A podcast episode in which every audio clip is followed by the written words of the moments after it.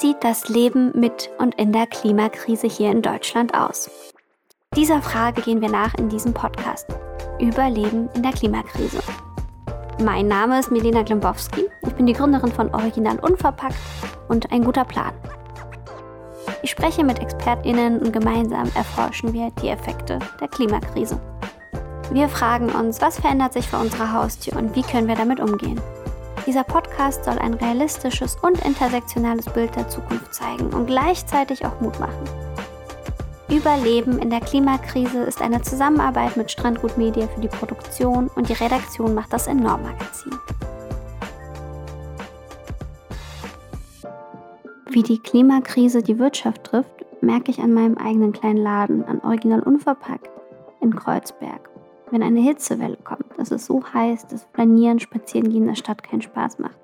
Wir haben weniger TouristInnen, die vorbeikommen, wir haben weniger Menschen, die flanieren, mal eben vorbeischauen. Wir haben aber auch leider weniger Stammkundinnen, die vorbeikommen, weil sie viel weniger Lebensmittel verbrauchen in der Zeit und vor allem andere. Wir merken aber auch die Klimakrise zum Beispiel daran, dass bestimmte Produkte schwer lieferbar sind, dass Lieferketten unterbrochen sind, dass die Preise sehr stark schwanken bei einigen Lebensmitteln. Wir werden eine Klimaanlage im Laden einbauen und schauen, dass wir weitere Möglichkeiten finden, den Einkauf besonders entspannt und kühl und angenehm zu gestalten. Das sind nur ein paar Kleinigkeiten, aber für einen kleinen Mittelständler wie uns hat das eine enorme Auswirkung, wenn wir solchen großen Schwankungen ausgelegt sind, weil wir nicht die Rücklagen bilden können, die vielleicht ein Konzern bilden kann. Und so trifft uns eine Sommerflaute auch viel stärker. So geht es wahrscheinlich auch anderen Betrieben. Um mehr zu erfahren, las ich das Buch von Thoralf Straut Deutschland 2050 und war sehr beeindruckt von dem, wie die Klimakrise unsere Wirtschaft bereits getroffen hat und auch noch weiter einschränken wird. Dazu habe ich von dem Autor folgende Sprachnachricht bekommen als Antwort auf meine Frage. Wie trifft die Klimakrise die deutsche Wirtschaft? Hallo, hier ist Thoralf Staud. Wir haben uns in dem Buch angeguckt, wie der Klimawandel die deutsche Wirtschaft trifft und ich war überrascht, wie sehr sie schon heute getroffen wird.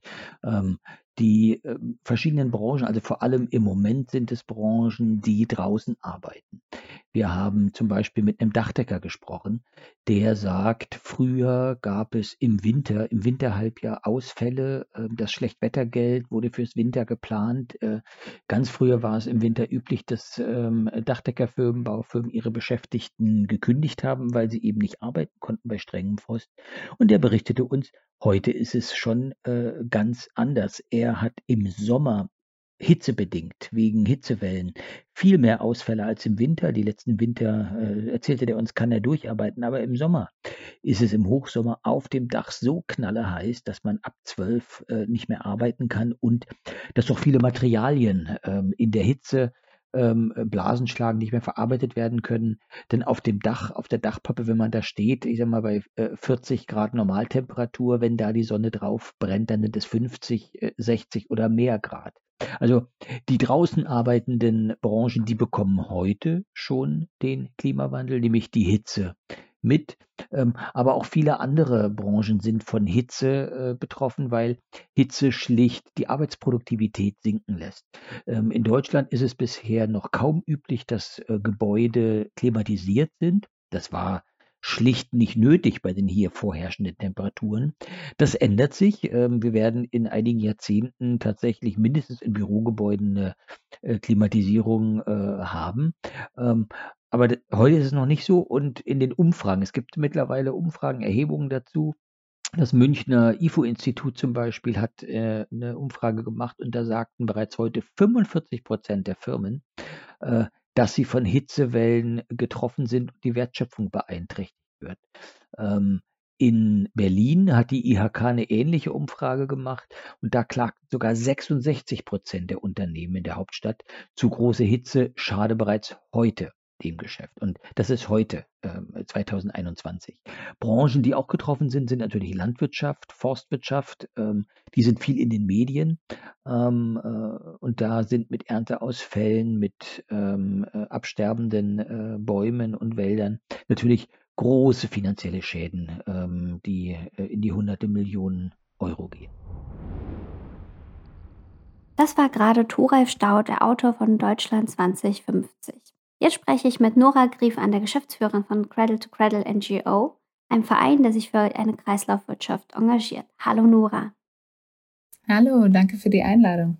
Danke, schön, dass du da bist.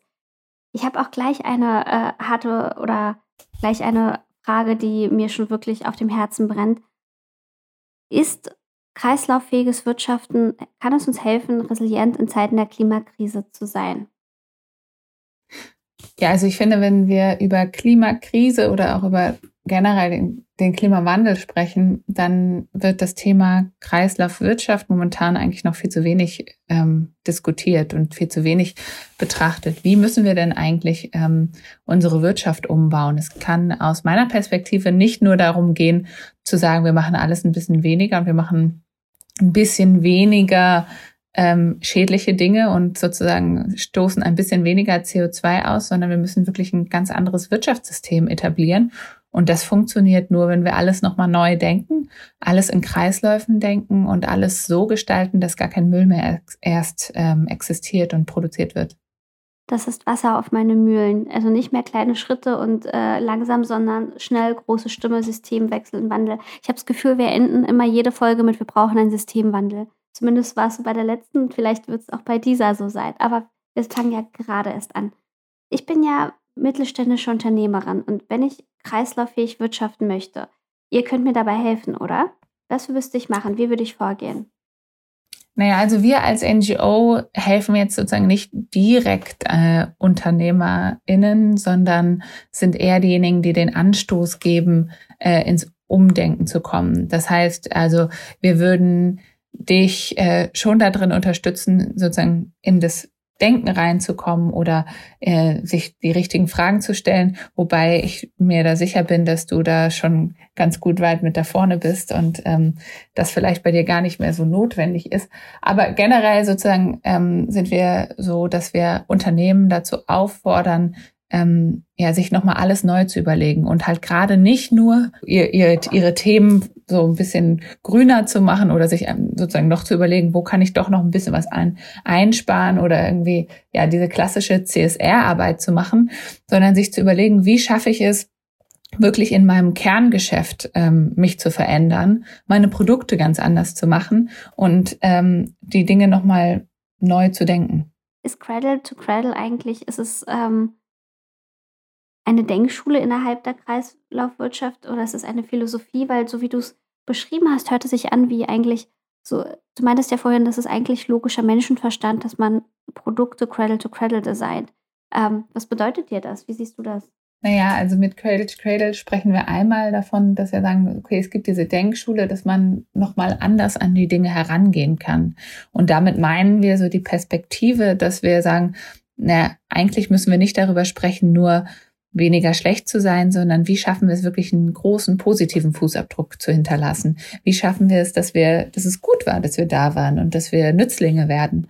Mm, das ist sozusagen so die Denkschulenperspektive und das äh, das, wie wir das sozusagen konkret machen, ist das Cradle-to-Cradle-Design-Konzept, also die Dinge alle nochmal ganz anders zu gestalten, die Produkte so zu machen, dass sie entweder in biologische oder technische Kreisläufe gehen können und dass sie, ähm, ja, dass die Materialien alle definiert sind, dass sie gesund sind, dass sie nicht nur ähm, so ausgesucht sind, was alles nicht drin ist, sondern dass sozusagen transparent kommuniziert wird, was drin ist.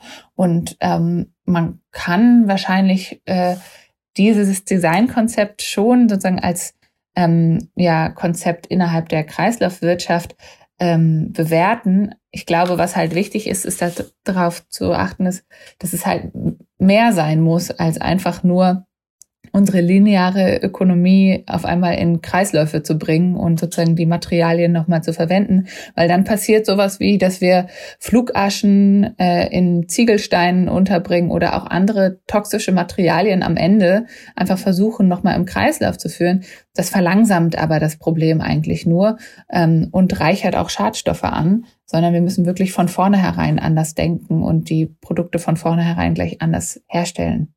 Das stimmt. Wir reden zwar immer von Klimakrise und das ist ja auch das Hauptthema dieses Podcasts, aber wir haben ja noch viel mehr Krisen. Wir haben die Biodiversitätskrise, wir haben die Übersäuerung der Meere, ähm, der viele Plastik da drin. Wir haben wirklich eigentlich viele Krisen, mit denen wir kämpfen. Eine davon ist diese Schadstoffe, diese Chemikalien, die, das weißt du ja als ähm, Umweltingenieurin, mhm. glaube ich. Ja, ich habe Umweltwissenschaften äh, studiert, ja.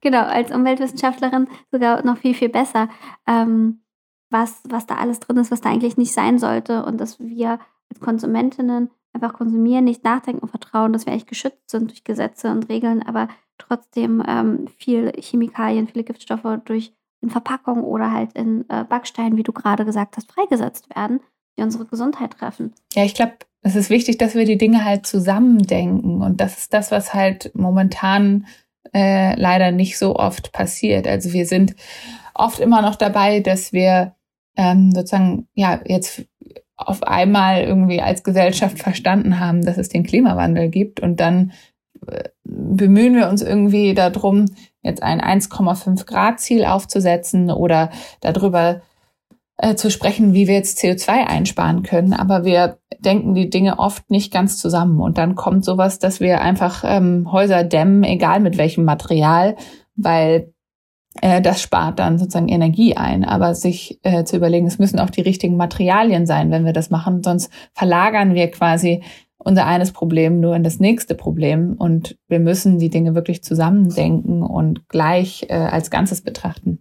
Das ist spannend, dass du gerade das sagst, weil das hatte auch ähnlich Thoralf Staud äh, in seiner Sprachnachricht, als er meinte, äh, wir müssen die Werkshallen dämmen, weil durch die Erhitzung im Sommer die Leute dann nicht mehr werden arbeiten können. Und jetzt die Frage, wie dämmen wir diese ganzen dünnen, billig gebauten Werkshallen, wo scheinbar jemand nicht investiert hatte und nicht groß nachgedacht hat. Und jetzt ist der Moment, wo man eigentlich Konzepte schaffen kann dafür, wie man äh, also Cradle to Cradle baut. Da gibt es ja auch schon ähm, glaube ich, Firmen und UnternehmerInnen, die äh, da in die Richtung was machen, oder? Ja, auf jeden Fall. Also es gibt schon die Möglichkeit. Man kann natürlich Gebäude auch nach Cradle to Cradle dämmen sozusagen und die richtigen Materialien verwenden.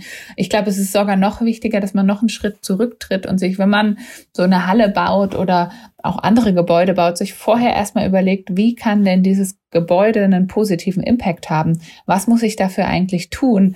Ähm, wie kann ich äh, ja das Gebäude gleich ganz anders ent entwickeln sozusagen und mir ein Gebäude machen, was die Luft reinigt, was Biodiversität äh, Lebensraum darstellt, was Wasser reinigt, was ein Materi eine Materialbank ist und äh, die Materialien quasi nur da zur Verfügung stehen für etwas anderes. Also sich von vornherein gleich zu überlegen, dass man ja ein Gebäude so bauen kann, wie ein Baum eigentlich gebaut ist, sozusagen, und, und dann eine Stadt so bauen kann, wie ein ähm, Wald ist. Und wenn man sich das überlegt und die Dinge ganz anders nochmal angeht, dann ähm, kommt man auch zu sozusagen Lösungen, die mit den, äh, ja, die, die, die, die, dem Klimawandel gerecht werden, aber die auch äh, nicht gleich sozusagen wieder neue Probleme schaffen. Absolut, das kann ich komplett so unterschreiben wir brauchen, wie, wie kriegen wir den Wandel? Es wird ja ein Recht auf Reparatur durch die EU diskutiert. Recht auf Reparatur. So wird ein Zusatz der Ökodesign-Richtlinie bezeichnet, der Ende März 2021 in allen EU-Staaten in Kraft getreten ist.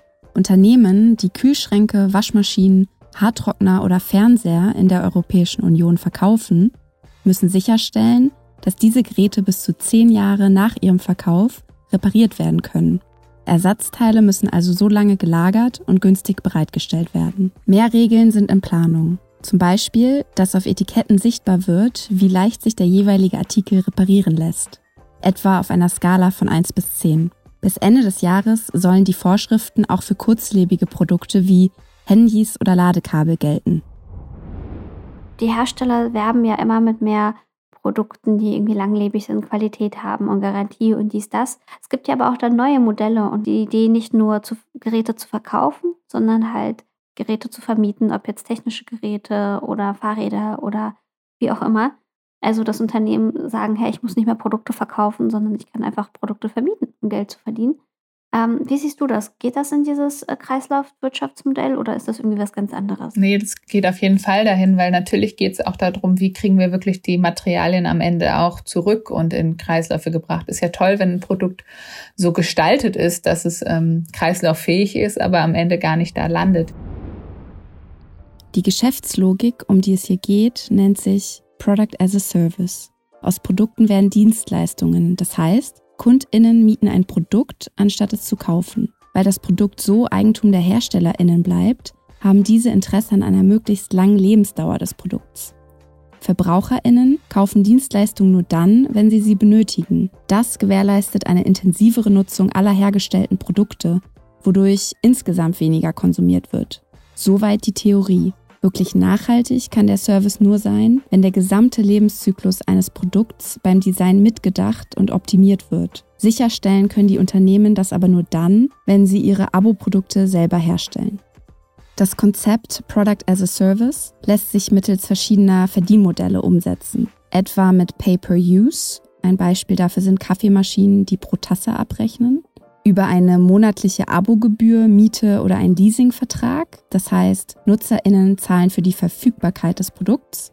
Oder auch über Rückkäufe. Also garantieren HerstellerInnen, dass das Produkt zurückgekauft wird. Produktdesign-Kriterien, die bei Product as a Service eine wichtige Rolle spielen, sind zum Beispiel die Demontierbarkeit des Produkts in Einzelteile, also kein Einsatz von Klebstoff, oder auch die Recycelbarkeit des Produkts. Das heißt, alle Rohstoffe lassen sich einfach und gut wiederverwenden, möglichst ohne Downcycling. Anders ausgedrückt, aus einem alten Sportschuh kann ein neuer Sportschuh entstehen und kein Einkaufsbeutel zum Beispiel. Ich glaube, was halt ähm, schwierig ist bei dieser Diskussion, ist teilweise, dass davon ausgegangen wird ähm, oder dass man Materialien äh, vermietet oder Produkte vermietet, die noch gar nicht dafür gemacht sind, wirklich in Kreisläufe zu gehen. Das ist natürlich immer so ein bisschen die Frage, Henne-Ei, wo, womit fängt man an? Ähm, aber ich glaube schon, dass wenn wir jetzt äh, sehen, wie viele Carsharing-Unternehmen es gibt oder wie viele ähm, ja, es doch auch große Unternehmen gibt, die sagen, wir vermieten jetzt unsere Waschmaschine oder sowas, dann sind das gute Schritte. Und jetzt geht es aber darum, dass die Materialien dann auch wirklich kreislauffähig sind und dass äh, von vornherein auch diese Produkte dafür so designt worden sind. Und das ist halt ähm, momentan oft noch nicht so. Und ich glaube, es, es wird dann sozusagen auf der EU-Ebene ein Recht auf Reparatur ausgegeben, ähm, aber eigentlich braucht es gar nicht unbedingt dieses Recht, wenn sozusagen die Produkte gleich so gestaltet sind und wenn ähm, ja die Hersteller sich direkt überlegt haben, wie sie die Materialien wieder zurücknehmen, dann ist es sozusagen gar kein Recht, sondern dann äh, ist es für sie von Interesse und dann ist es wirtschaftlich auch interessant und nicht nur sozusagen aus einer moralischen Perspektive oder aus einer Verbraucherschutzperspektive, sondern wirklich einfach auch äh, für das Unternehmen wirtschaftlich interessant. Und ich glaube, da müssen wir hinkommen, dass ähm, ja verständlich wird für die Unternehmen, dass es äh, dass es sich lohnt, nach Cradle to Cradle zu wirtschaften. Und da gibt es schon einige, die das auch sagen und die das auch ähm, machen, die sich dann auch danach komplett committen und halt nicht nur ähm, ja so mal ein einzelnes Produkt irgendwie zwischen ihre ganzen Produkte bringen, sondern es geht schon darum, dass man dann das Unternehmen auch ähm, strategisch danach ausrichten muss. Nora, du hast ja auch gerade gesagt, ähm, die, ist es ein Henne-Ei-Problem, man weiß gar nicht, wo man anfangen soll. Aber jetzt Beispiel Elektroroller, die hier in Kreuzberg rumfliegen, wie, wie der Müll ungefähr. Die, das zeigt sich ja, okay, es funktioniert, die werden verwendet. Das heißt, jetzt wäre eigentlich der Moment, die Elektro spätestens jetzt, die Elektroroller so zu designen, dass sie wirklich ähm, Cradle to Cradle wären oder also Teil der Kreislaufwirtschaft, weil sie sind ja in Verwendung, sie werden vermietet. Und auch das Beispiel Swapfields, diese Fahrräder, wenn das richtig ausgesprochen war, oder ähm, es gibt ja sogar schon positive, die wirklich sehr kreislaufwirtschaftlich denken, positive Beispiele wie die Matt Jeans war das, glaube ich, die, äh, die ihre Jeans leasen und dann später zurücknehmen und die Stoffe halt nochmal aufarbeiten, was total crazy ist.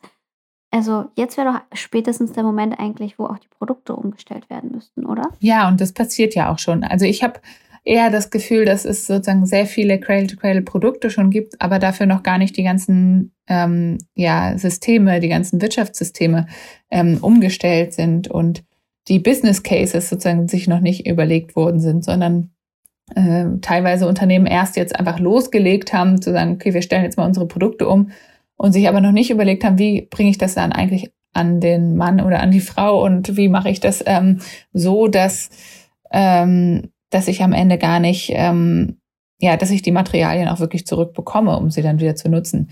Also der Teppichboden, der zum Beispiel in einem Bürogebäude sowieso immer nach hm, sieben bis zehn Jahren ausgetauscht wird, der müsste doch gleich so gestaltet sein, dass er auf jeden Fall nach der Zeit, nach einem definierten Nutzungsszenario wieder zurückgeht. Und das heißt, das Unternehmen müsste doch gleich von vornherein sich überlegen, wie gehe ich vielleicht direkt äh, sozusagen nur in eine Nutzung, ähm, in den Verkauf einer Nutzung über, statt dass ich das Material dem Kunden verkaufe. Hm, und wenn ich dann sozusagen nur das Material, die Nutzung des Materials verkauft habe, dann weiß ich, okay, ich bekomme es nach zehn Jahren zurück und kann dann auch mit dem Material konkret wieder arbeiten und mir überlegen, wie ich das wieder einsetze. Ähm, das bringt mich ja in eine ganz andere Planungssicherheit für mein Produkt. Und das sind, glaube ich, die Punkte, die extrem wichtig sind, sich ähm, zu überlegen, wie schaffe ich das? Äh, ja, mir vorher sozusagen zu überlegen, wie, wie ein Business Case damit in Verbindung gebracht werden kann. Das ist tatsächlich einfach Unternehmerinnentum. Also ne, beides zu denken. Ich habe gehört, ihr habt einen ganz tollen Teppich bei euch im Büro. Magst du dazu was kurz erzählen? Ja, also deswegen ist das natürlich ein schönes Beispiel. Also es ist ein Teppichboden, der ähm, der einerseits so gemacht ist, dass er komplett in Kreisläufe geführt werden kann, ähm, der nicht ausgast, im Gegensatz zu den meisten Teppichböden sonst, die immer dazu beitragen, dass die Raumluft viel schlechter wird. Ähm, der Teppichboden ist auch so, dass er gleichzeitig die, sogar die Feinstäube im Raum bindet und dadurch ähm, ja aktiv dazu beiträgt, dass die Luft besser ist, als äh, wenn kein Teppichboden da drin wäre. Und dieser Teppichboden ist so, dass er zurückgehen kann an, die, an das Unternehmen und dann auch wirklich ähm, komplett wieder zu neuem, neuem Teppichboden werden kann. Aber auch da ist es halt immer noch der Punkt, dass ähm, standardmäßig dieser Fußboden verkauft wird. Und eigentlich müsste doch nur die Nutzung äh, verkauft werden an der Stelle. Jetzt muss ich noch kurz nachfragen, wie kann man sich das praktisch vorstellen? Der Teppich, das interessiert mich gerade sehr. Der Teppich nimmt die, äh, den Feinstaub auf und dann, wenn man ihn später saugt, kommt es dann in den Saugroboter oder in den, äh, in den Staubsauger. Staubsauger? Genau. Ja, okay. Ja, und dadurch, und dann äh, hast du dadurch äh, weniger Feinstaub in der Luft. Und wir haben gerade natürlich in Bürogebäuden ähm, eine hohe Belastung auch durch Feinstäube, nicht nur durch die Städte, in denen die Bürogebäude sind, sondern auch dadurch, dass immer noch in vielen Gebäuden ähm, ja, Materialien verbaut sind, die da nicht reingehören oder Laserdrucker verwendet werden, die eine Vielzahl an Feinstaub ausstoßen und ähm, ja, die Räume belasten, in denen die Menschen drin sind. Total spannend, auch wieder viel über Büroeinrichtungen gelernt. Ich finde es toll, was ich heute hier aus dem Podcast jetzt schon alles mitgenommen habe. Ähm, ich bin ja ein Fan von harten Gesetzen. Ich finde, man muss krass viel durch die ähm, durch die Politik und gesetzliche Regelungen bestimmen, um wirklich schnellen Schrittes jetzt voranzugehen. Wie siehst du das? Bist du für Quoten? Was wünschst du dir von der Gesetzgebung? Also ich glaube schon, dass wir erstmal eine echte Gesetzgebung, also eine, eine faire Gesetzgebung brauchen. Ich glaube, es geht gar nicht unbedingt darum, jetzt alles Mögliche noch zu verbieten, sondern ähm, ja, die Dinge, die erstmal schief laufen, sozusagen schon mal wieder abzuschaffen. Zum Beispiel haben wir relativ viele schädliche Subventionen, also Subventionen auf Dinge, ähm, die eigentlich nicht gut sind fürs Klima oder für die Menschen.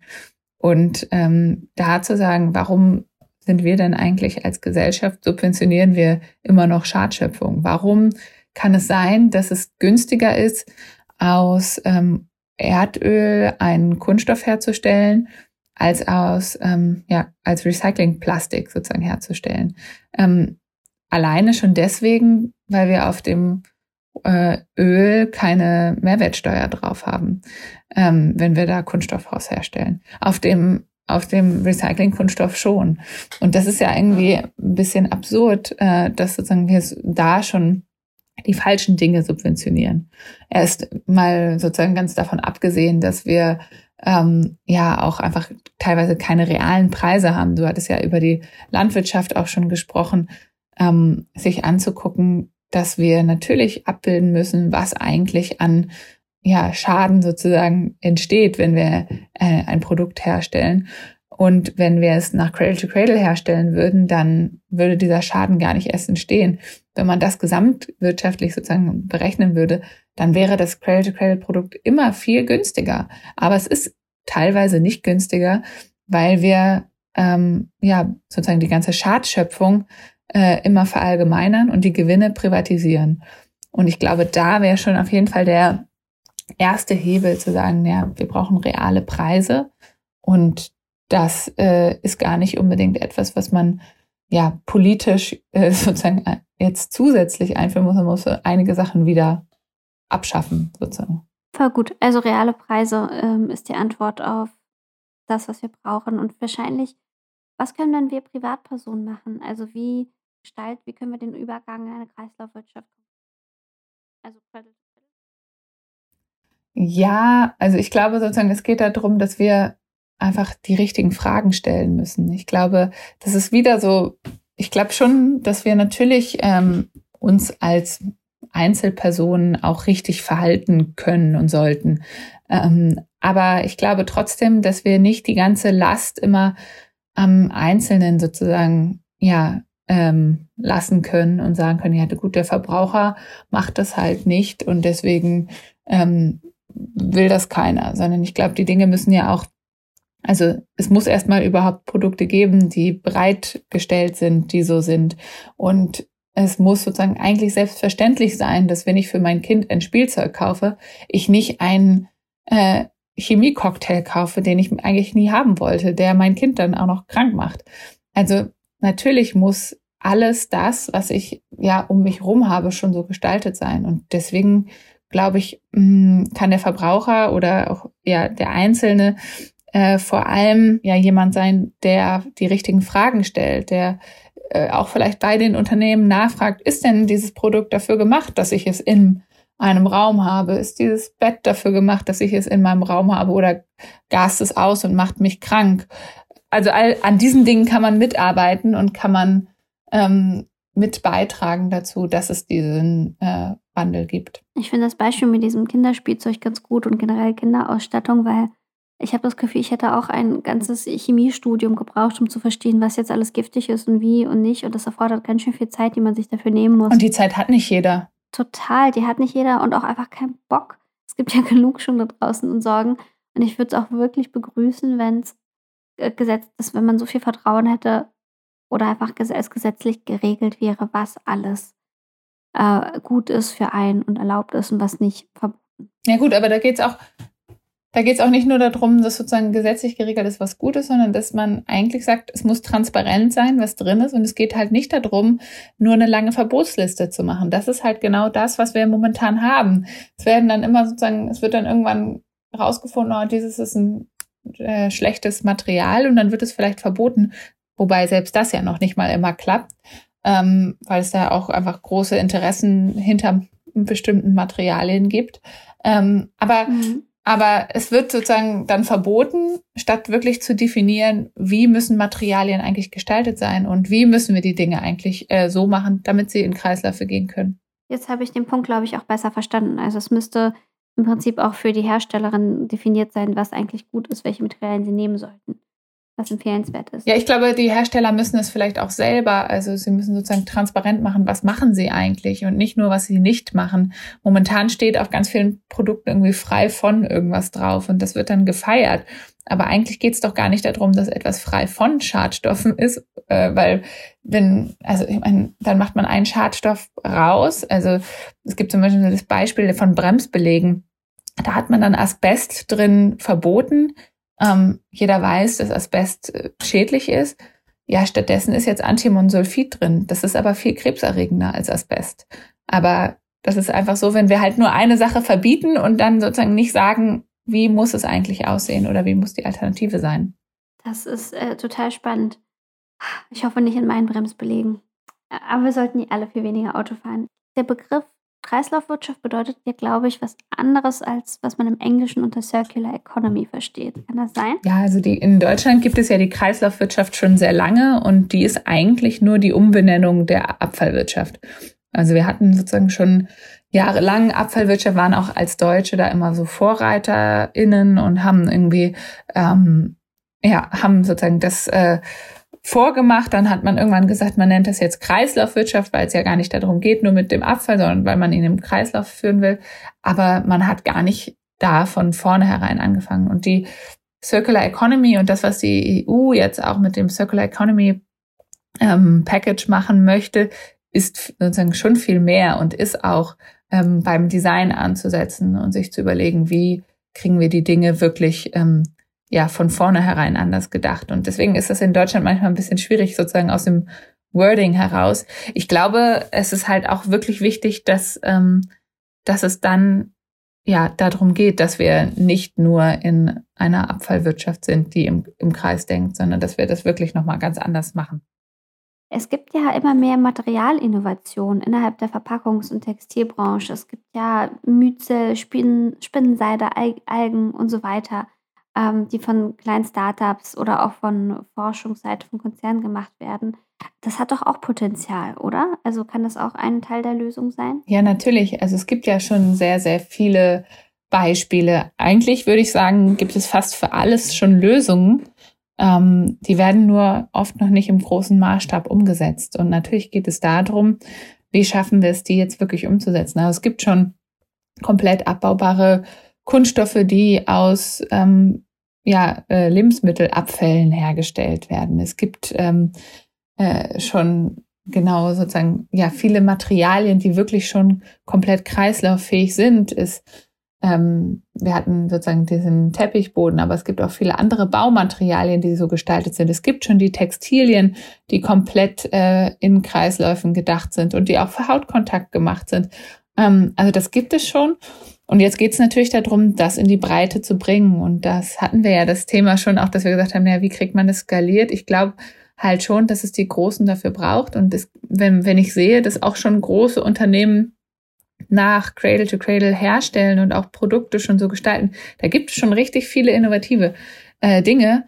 Dann müssen die aber natürlich jetzt einfach ähm, ja sich durchsetzen. Und ich glaube schon, dass dadurch, dass wir momentan ja auch sehr viel Nachfrage nach diesen Dingen haben, dass die Chance ähm, doch relativ groß ist, dass wir wirklich ähm, ja die die diese die, diese Materialien auch jetzt viel mehr in, äh, in die Nutzung bekommen. Ähm, ja, ich glaube, die Nachfrage ist eigentlich dafür da und es geht jetzt wirklich darum, das auch umzusetzen und zu machen. Das Machen ist natürlich nicht ganz so leicht und dieser Weg ist steinig und hart. Also es hört sich alles total geil und logisch an, worüber wir hier die ganze Zeit sprechen, aber das ist es ja gar nicht. Ne? Und dieses, diese Umstellung, Unternehmen kosten Zeit, sie kosten Geld, sie kosten viel Mühe, Aufwand und ähm, es ist ja das, ganze System, in dem wir leben, ändert sich. Also von, du hast vorhin auch das Beispiel mit der Waschmaschine gehabt ähm, oder dem Teppich. Das heißt, ich kaufe die Sachen nicht mehr, sondern ich miete sie vielleicht in Zukunft. Und ich muss mich einfach ganz anders umstellen, wie ich konsumiere. Ähm, diese ganze Veränderung, egal in welchem Sektor, ob jetzt im privaten Konsum oder auch im, im Abfallwirtschaft oder Bausektor, ist ja, das dauert Zeit. Ähm, wie wie schätzt du das ein? Also wie, wie anstrengend ist das? Wie machbar ist das? Wie schwer ist das? Braucht das Jahre, Jahrzehnte?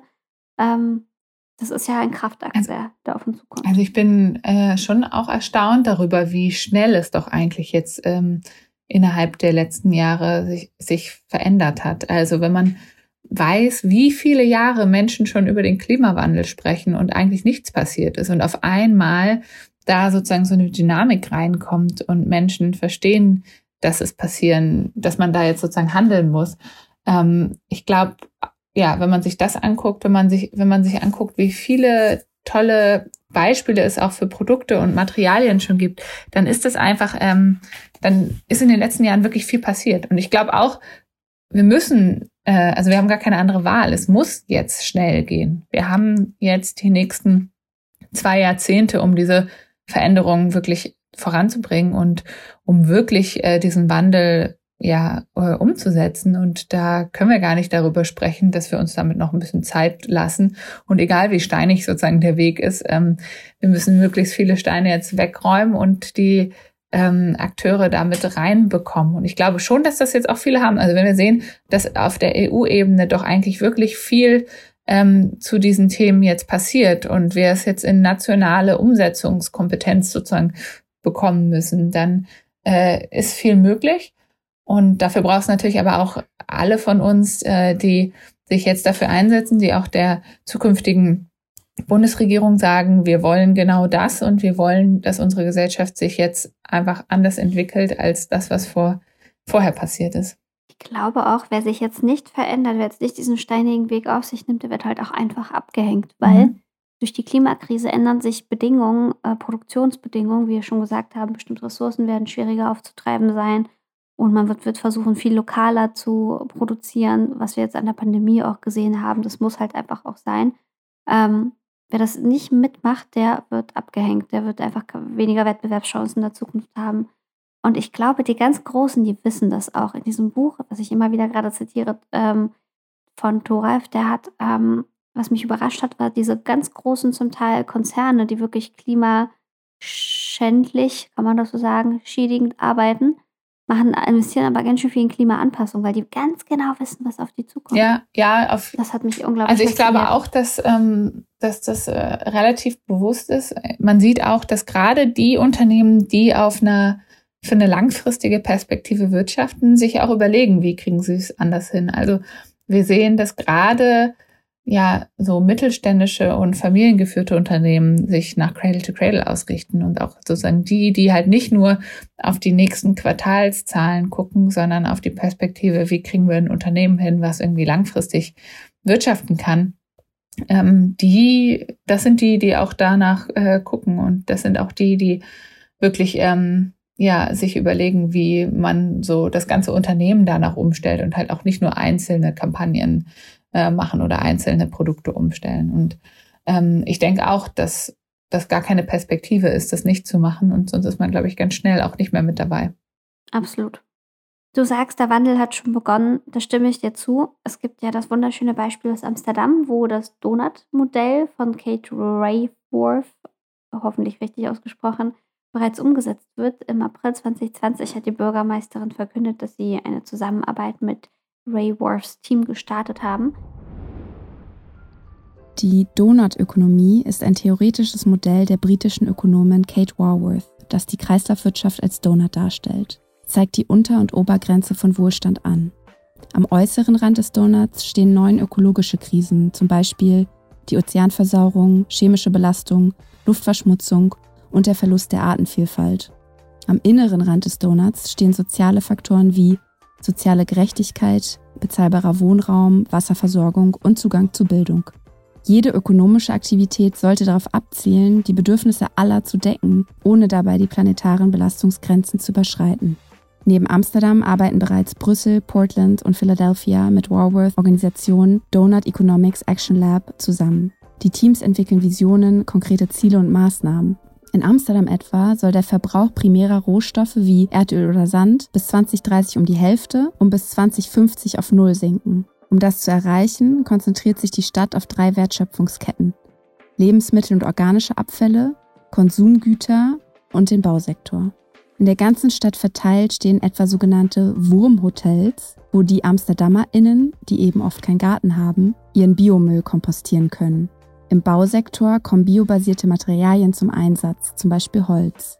Neue Gebäude sollen anpassungsfähig gebaut werden. Das heißt, ihre Funktion kann leicht geändert werden, vom Wohnhaus zum Bürokomplex etwa. Geplanter Wohnraum muss zu 40 Prozent sozial sein. Das heißt, die Mieten bleiben sehr günstig. Weitere 40 Prozent sind ebenfalls öffentlich geförderte Mietwohnungen und nur 20 Prozent gehören dem freien Markt. Teil der Donutökonomie ist ja natürlich auch die Kreislaufwirtschaft. Sie ist Teil davon und notwendig. Ähm, wie siehst du das? Wie findet sie sich da darin und wie schätzt du das ganze Modell ein? Naja, also ich glaube, ähm, es geht, also es geht natürlich darum, dass man die Dinge äh, gemeinsam sozusagen denkt. Ich glaube aber sozusagen, wenn sich Städte damit befassen, dann ist das äh, auf jeden Fall erstmal extrem wichtig, weil wenn wir uns gerade ähm, ja Städte und also Kommunen angucken, dann entsteht da ja sehr, sehr viel, was man nach, ähm, ja, nach Kreislaufaspekten oder auch nach Cradle to Cradle ausrichten kann. Wir haben auch deswegen eine, ähm, ein Netzwerk äh, gegründet für Regionen, die sich nach Cradle to Cradle ausrichten wollen, ähm, weil man an ganz, ganz vielen Stellen ja anfangen kann. Ne? Also man kann sozusagen anfangen, die Gebäude äh, danach zu bauen ähm, und sozusagen ganz anders zu betrachten. Man kann ähm, sich angucken, in die öffentliche Hand ist der größte Beschaffer, den wir haben.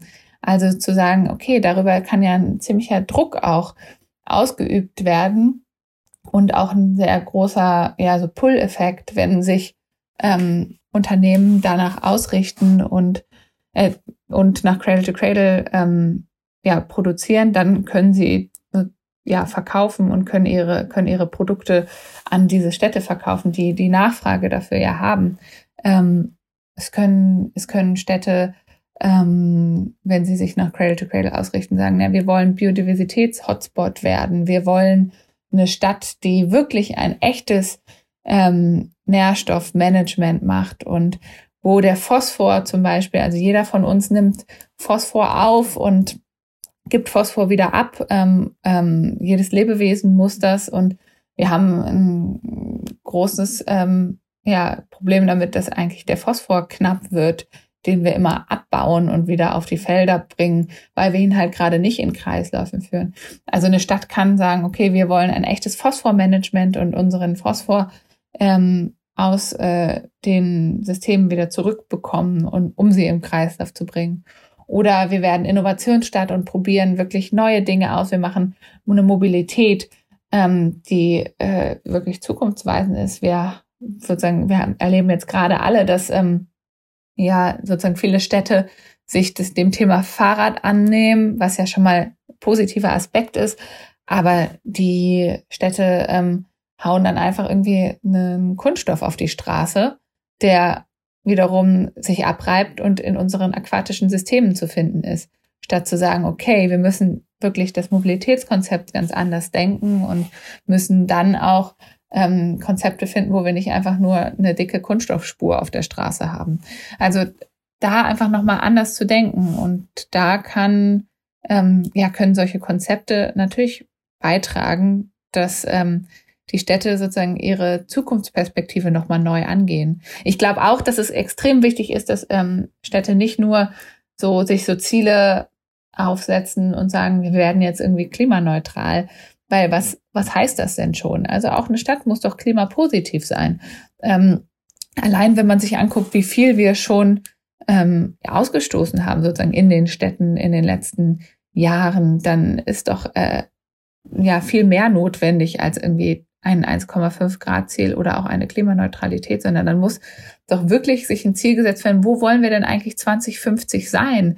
Wieso schaffen wir es nicht, ähm, wieder saubere Luft in den Städten zu haben? Wieso wollen wir nicht äh, eine Stadt, die komplett als Materialbank agiert und nur noch die Produkte sozusagen äh, nutzt und die Materialien nur noch nutzt? Ähm, eine Stadt, die so gebaut ist, eine Stadt, die Wasser aufbereitet. Also uns wirklich zu überlegen, in wie wollen wir leben und nicht nur, wie wollen wir nicht leben. Total, das ist wirklich die große Frage, wie wollen wir leben. Was ich bei diesem Donut-Modell auch sehr mag, äh, oder was auch wirklich notwendig ist, ja diese Social Foundation. Also die sagen, sie sagen ja auch, wichtige Aspekte sind ja ähm, auch Gender Equality, Social Equity, Political Voice, diese ganzen Themen das, äh, sie denken halt, sie geht da ja noch einen Schritt weiter und versucht das ja sozi sozial zu gestalten. Mhm. Und das finde ich eigentlich ganz schön. Das brauchen wir auch, damit das funktioniert, damit das Ganze ja einen Sinn ergibt, damit wir lebenswerte Städte haben. Also es ist richtig. Und es geht ja auch deswegen eigentlich nicht nur um sozusagen eine Ökonomie, sondern es geht sozusagen um eine ganze Society, die wir umgestalten wollen. Und da gehören die Aspekte, die du meintest, auch mit rein. Und wenn wir uns betrachten, zum Beispiel, es wird immer so ein bisschen getan wie, ja, und das ist dann was, wenn es uns gut geht. Aber eigentlich, wenn wir mal äh, sozusagen uns das betrachten, wer sind denn die Menschen, die am meisten an den Folgen des Klimawandels oder aber auch an schlechter Luft und äh, an diesen ganzen Umweltproblemen ja äh, von denen belastet sind, dann sind es halt gerade nicht die Bessergestellten in der Gesellschaft. Wer lebt denn an der großen Hauptstraße? Ähm, wer ist denn äh, die Person, die ähm, unsere Textilien herstellt? Ähm, und wer ist sozusagen jeden Tag Die Hauptstraße ist aber gar nicht so schlimm. Äh, hast, habt ihr die, hast du den Zitat von Laschet gehört, unserem Kanzlerkandidaten, der meinte, naja, dafür sind die Mieten billiger. Nur das als kurzer Einwurf. Der so zynisch ist, das kann man sich kaum vorstellen. Ja, wenn man, ja, gut, wenn man, die, man hat kürzere Mieten, äh, weniger Mieten und man muss dann auch noch äh, kürzer Miete zahlen, weil man ja durch die Feinstaubbelastung auch fünf Jahre früher stirbt. Also natürlich, dann spart man noch mehr, wenn man das so will. Ja, es ist, es ist wirklich so menschenfeindlich, diese Aussage und weltfremd. Aber ja, zurück zum Thema zu, äh, zu, dass es sozial verträglich, äh, genau, dass wir es miteinander brauchen. Ja, und also ich meine nur sozusagen, man sieht es an ganz vielen Stellen, dass eigentlich es so extrem wichtig ist, gerade für diejenigen, die nicht so gut gestellt sind in dieser Gesellschaft, dass wir die Dinge nochmal ganz anders machen. Und deswegen geht es um ein gemeinsames Miteinander und um eine Veränderung ja, der ganzen Gesellschaft und gerade nicht nur um einzelne ökonomische Aspekte. Das war ein super Schlusswort. Vielen Dank, Nora. Ich habe super viel heute schon mitgenommen. Wie kann man da noch mehr über euch erfahren? Wie findet man euch? Danke dir, Milena. Also natürlich ähm, freuen wir uns über alle, die mit uns Kontakt aufnehmen und die vielleicht auch das bei sich implementieren wollen. Das kann man einmal über unsere Webseite sich bei uns melden äh, unter c2c.ngo oder natürlich auch unter den ganzen sogenannten sozialen Medien, ähm, wo man äh, uns auch äh, folgen kann oder mit uns in Austausch treten kann. Und natürlich kann man auch ähm, bei sich vor Ort aktiv werden. Wir haben ähm, über 1000 Ehrenamtliche, die sich bei uns engagieren äh, in ganz Deutschland, Österreich und der Schweiz. Und da kann man einfach mal gucken, wo es bei sich in der Nähe eine Regionalgruppe gibt oder Menschen, die aktiv sind. Und dann kann man sich auch ganz unverbindlich einfach mal zu so einem Treffen dazugesellen und ähm, sich austauschen mit denen. Das klingt doch super. Unglaublich, wie viele Leute schon engagiert sind. Vielleicht ist das auch was für euch. Dann, ja, vielen Dank für diese Folge und auf bald. Danke dir. Ciao. Das war Überleben in der Klimakrise von und mit Milena Glimbowski. Verantwortlich für die Redaktion, das Enorm-Magazin, das alle zwei Monate als Printausgabe und im Netz auf enorm-magazin.de erscheint. Verantwortlich für die Produktion Strandgut Media. Und euch vielen Dank fürs Zuhören. Bis bald.